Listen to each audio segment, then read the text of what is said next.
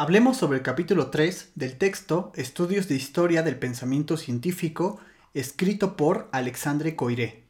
A los medievales les debemos el arte gótico y la filosofía escolástica, la cual educó en filosofía a Europa y permitió que Occidente volteara su mirada a los antiguos. Por otro lado, el texto expone que la barbarie de la Edad Media se debió a una ruptura entre el mundo romano y el mundo griego, Mientras que los romanos no se interesaron ni por la ciencia ni por la filosofía, sino por problemas prácticos, los árabes se pensaron a sí mismos como los continuadores de la tradición helénica, opusieron resistencias a la barbarie intelectual y fueron los grandes maestros del occidente latino.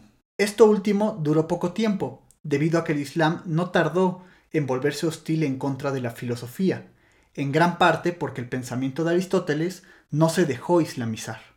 Por último, Coiré desarrolla la idea de que tanto Aristóteles como Platón fueron tomados y deformados por los filósofos medievales. Los platónicos medievales creen en la separación entre el mundo de las ideas y el mundo sensible, y buscan las verdades eternas mediante el conocimiento de un alma que está aprisionada en el cuerpo, descartando así el mundo sensible.